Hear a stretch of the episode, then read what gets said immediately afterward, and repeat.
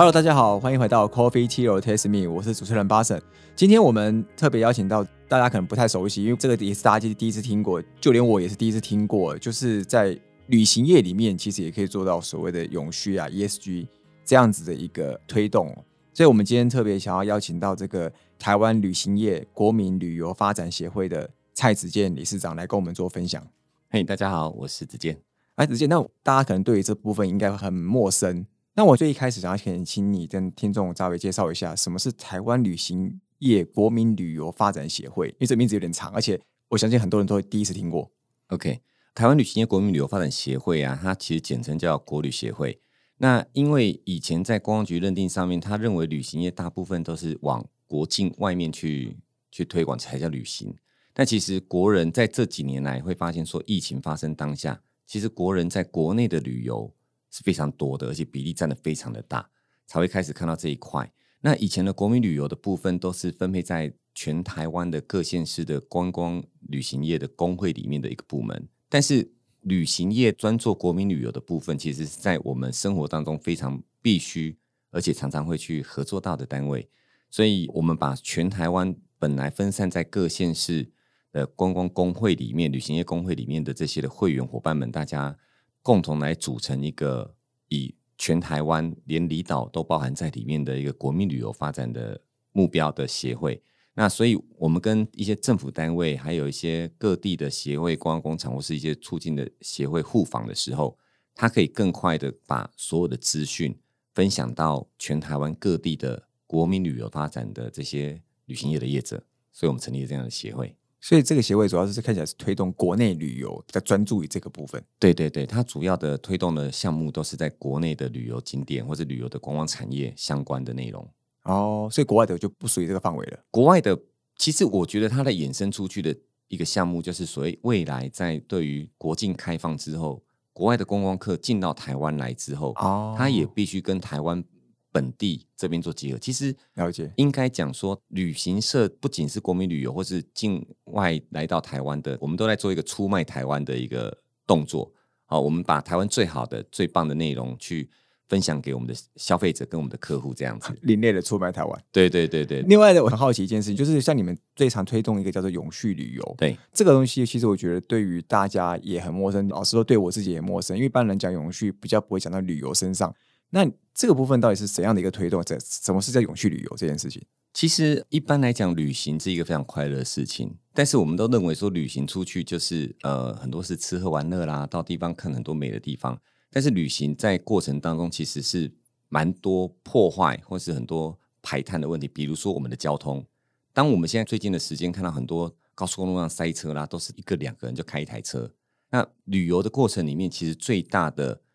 碳的问题其实就在交通，不管是我们在开车也好，或是坐这个飞机也好，排碳都占了非常大的一个因素。那我们在做永续旅游过程里面，其实是因为现在也在符合在永续 ESG 里面当中，对于环境、社会跟公司治理方面，可以去做一些更多的深入，可以去探讨。那如何让旅行的部分去做更多，可以对于呃环境跟社会跟公司治理上面可以做更多有益的事情。比如说，我们在旅游的过程当中，可以去谈到如何减碳、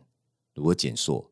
如何友善地方、如何帮助在地的产业做更好的经营，跟它可以让很多返乡的民众或者返乡的游子啊，他可以在自己的家乡里面做更多更好的事。所以，永续旅游的内容还蛮广泛的。我觉得这是接下来我们很想推广，而且公司还有在这个世界目前国际上面的趋势，其实在这一块。都走的非常的多，了解。其实也是我蛮有印象，就是像之前我们在智邦科技那边那次那个演讲里面，你有呈现出一幅，就是每一个人去旅游的时候会消耗多少瓶水啊，多少个筷子啊，多少的这些东西。那你可以在透过每次旅游，搭建出这样架构出这样的一个系统的时候，可以让每一次的旅游这么多人都可以每个人减少一些，它其实总量减少起来是一个很可观的一个量。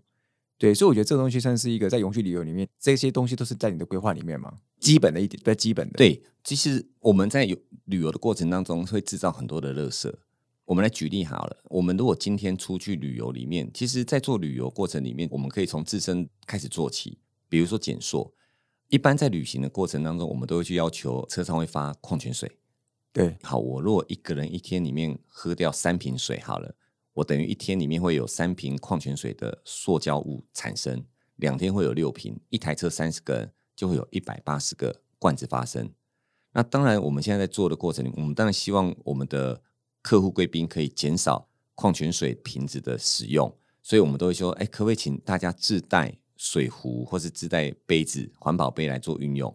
但是你说有些客户出去的时候，他不大会随身带了一个这样不方便的杯子在身上，他可能说啊，我这样出去很不方便了，我是来旅行了，我可能喝一口就丢了。所以我们在路上过程里面，我们也跟客户去沟通说，其实我们减塑的方式不一定是一次就到位，全部都不使用。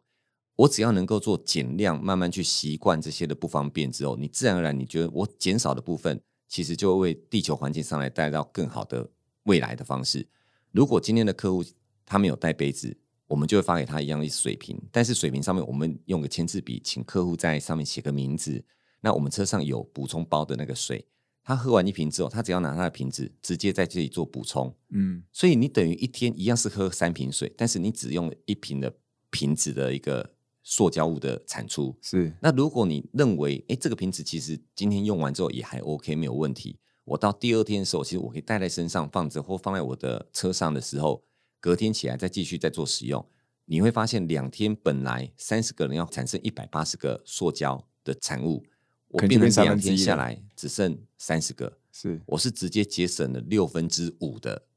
这个塑胶瓶子的减塑的目标。哎，这就很可观，一台车减少一百五十个瓶子，我十台车减少一千五百个瓶子。那我对于塑胶的减塑的一个目标，是不是就有数字上面的累积？或许每个人只是自己的一些少少的不方便，但是会。造成环境上大大的改变，那一定是累积出来的成果啊！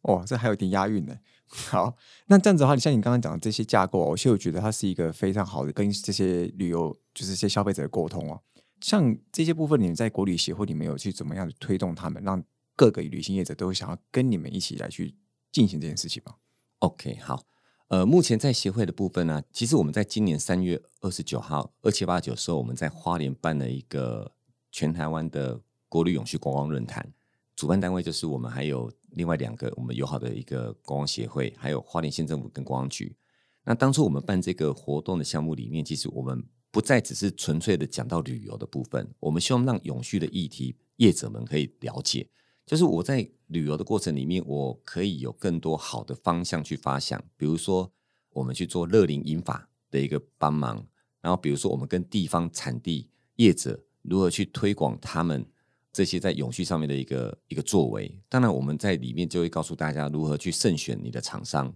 如何去管理风险。那这个部分就会去做推广给业者，再来业者就会去要求他的利害关系人，他可以去要求他的供应商。像我们自己公司乐雅旅行社，其实在二零一九年通过 ISO 二零一二一之后，每一年其实我们都有不同认真在做。其实我们希望让这个观念让员工本身会去根深到他的骨子里面去。因为只有自己认同，你才去办法去说服别人。那我们对于我们的客户，我们必须去负责。所以，我们对于我们的立关人，就是我们很多除了员工之外，我们的上游的供应商、我们的餐厅、车行、我们的饭店，我们也会去要求他要符合这些的标准。那我们也会辅导他们来愿意一起来参加这样子的一个伙伴关系，愿意帮忙的，愿意一起加入伙伴关系的，我们可以给他更多的案子，或是说更多的配合的机会。当然，很多的厂商会觉得说。这个我可能离我太远了，我不想做，没关系，我们就是暂缓，或是说我们告诉你这个利害关系跟未来的一个趋势。那如果你觉得你不需要，那我们先从需要的开始辅导，一起合作。那辅导合作，当然我们就会把所有的量在安全风险管理上面去对于这些业者去做投注。那其他你在旁边在看的人就会觉得说，为什么他的客户会越来越多？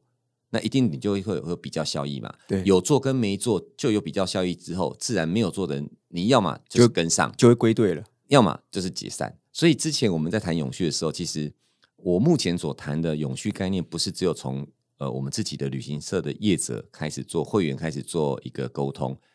我们更长时间是在于对于企业的企业主或是企业部门里面的 HR 或是 CSR 或是服委会的相关人士。相关的这些的干部人员、主管在做沟通，为什么？因为其实还是一个供需的关系，我们不能只有纯粹从产业面去看，要从供需供应链上面管理。只有市场要求，供应才会改变。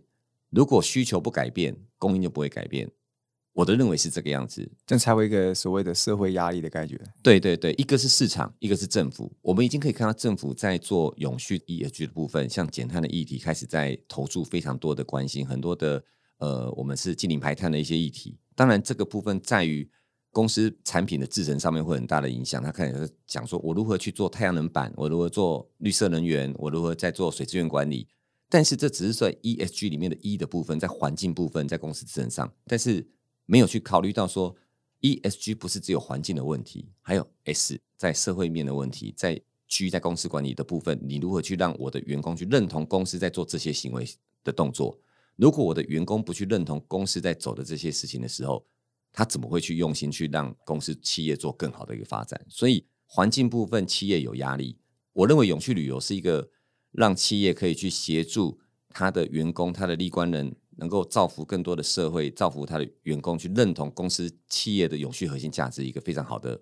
帮助的一个方法，然后可以来这样来做运用。所以等于是说，每一次的旅游不只是说让员工就是出去玩一玩，开心就好。有的时候，它等于是你一个传递公司核心的永续理念的一个途径。没错，没错，因为其实好好去利用一下，不是说就是发了钱出去，大家玩一玩就结束了。我们很希望说，我们企业在做员工福利的时候，其实我们希望的出发点呢，我希望让企业不是只有花一块钱，就只有得到一块钱的效益。如果我可以让他的一块钱发挥到两块钱、三块钱、五块钱的效益的时候，那企业为什么不投入这一块？那企业在投入这一块，它就也是可以去帮助地方产业跟做行销企业的永续，它的一个价值跟它一个面向的议题的一个发展。所以企业在做这一块，我们就会去思考说：，哎，我如何去帮助我的客户，让他达到更好的效益？那我们可以有这样的一个能力，跟我们有这样的一个想法去协助企业的时候，我们就是共同的伙伴。那我的利害关系人也是我的伙伴。那整个合作起来，大家都是为了永续这样一个核心的一个目标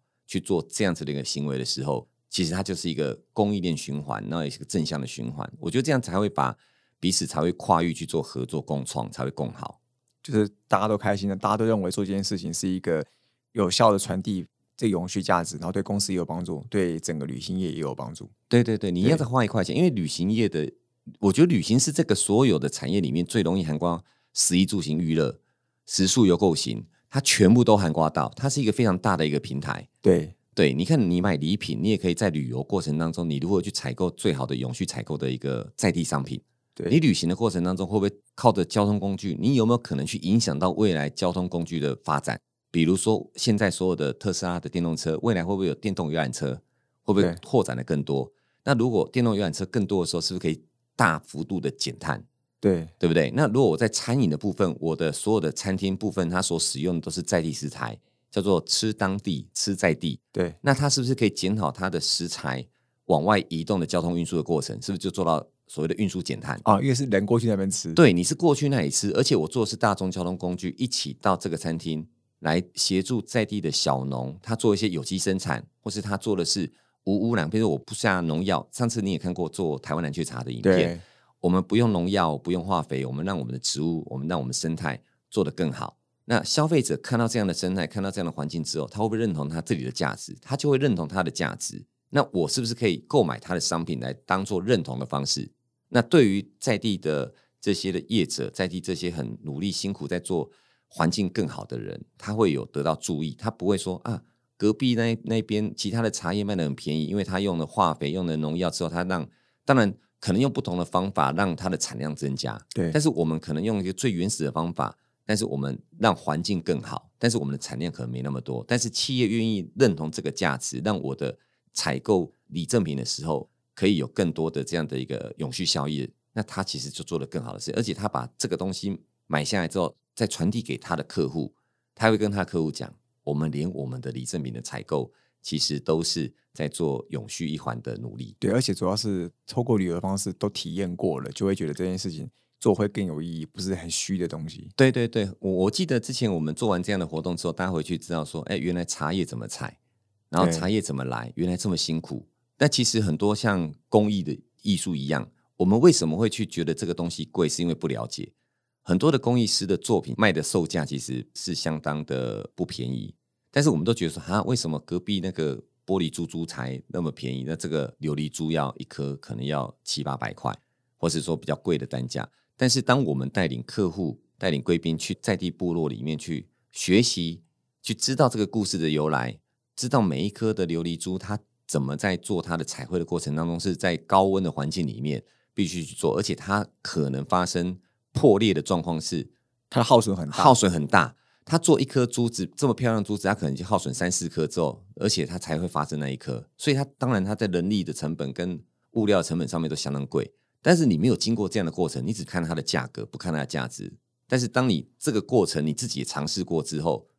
今天叫你买一串这样子的一个你觉得本来觉得很贵的内容的时候，你会觉得它是一个价值的东西，而且它有故事性。就是人真的要体验啊，因为有时候那故事，即便他写一个板子写在后面，你也不会相信。对，大部分都这样子，因为你没有体验过，你会觉得它只是一个故事。对，它就是一篇文章。但是文章像现在很多的网红啊，很多的我们在资讯这么发达，很多的布洛克，很多的内容文章，其实散布的非常快。我们常常会有客人拿了一个布洛克的文章或是一个照片，就跟我说：“哎，子健，我要去这个地方。”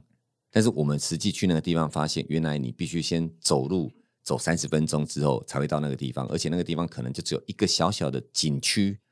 两个石头中间一根棍子，然后就坐在那边，就拍一个张照片，然后就回来。客人说：“啊，怎么这么无聊？”我说：“不是，因为我们拍的可能是这个的景，但是你在过程里面你不知道，所以你会拿来跟我讲。但是我会告诉你，这个东西其实不用这样子到这个地方来做旅游，你有其他更多更好的故事可以让你去传递。比如说，我们跟呃一些老师啦，或是跟一些小农去体验食农教育、食育教育，然后永续食材，然后或是说呃一些传统技艺的延伸。”然后去认同在地的产业，去让很多台湾的隐形之光被看见。对，对于企业或是产业来讲，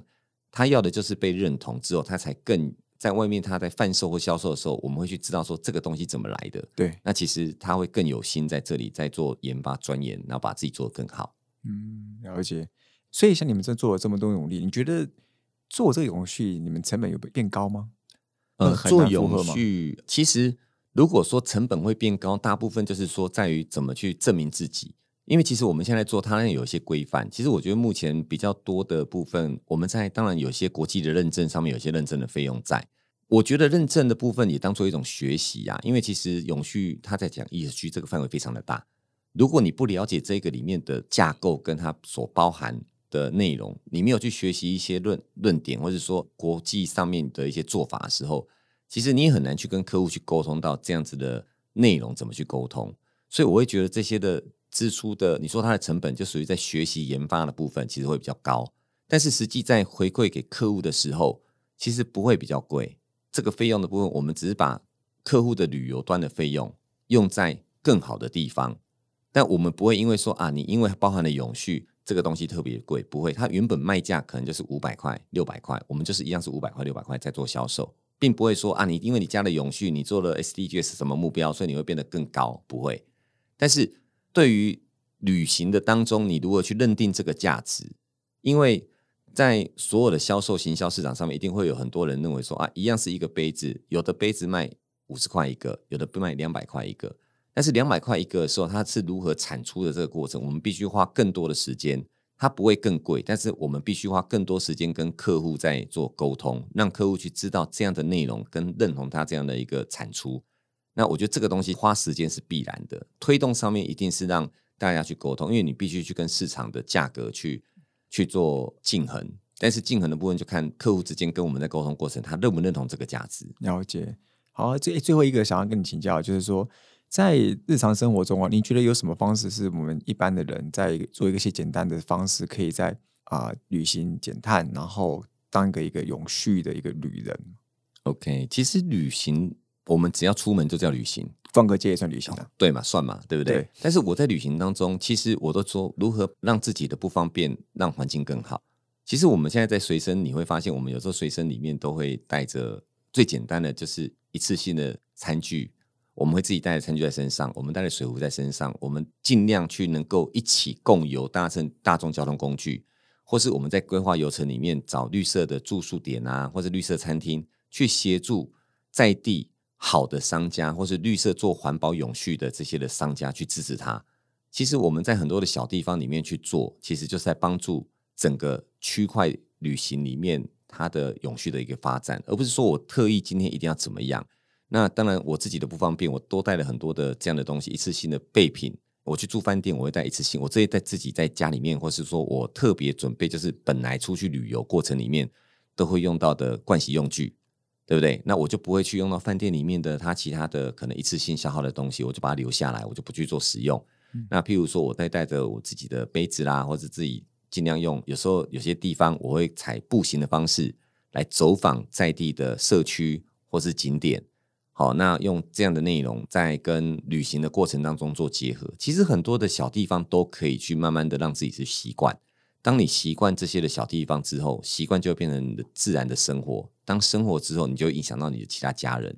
从一个人开始影响到家人，然后从家人再影响到他的朋友，那这个永续的行为才会越来越大。那我觉得这个是在旅游过程当中可以学习到很多。对于环境也好，对于社会的这些社区发展，或是对于产业里面，像在地采购啦、在地食材，我今天在渔村里面，我不会跟你说我在渔村里面我想要吃山产，我不会在山里面告诉你说我要想要吃海鲜，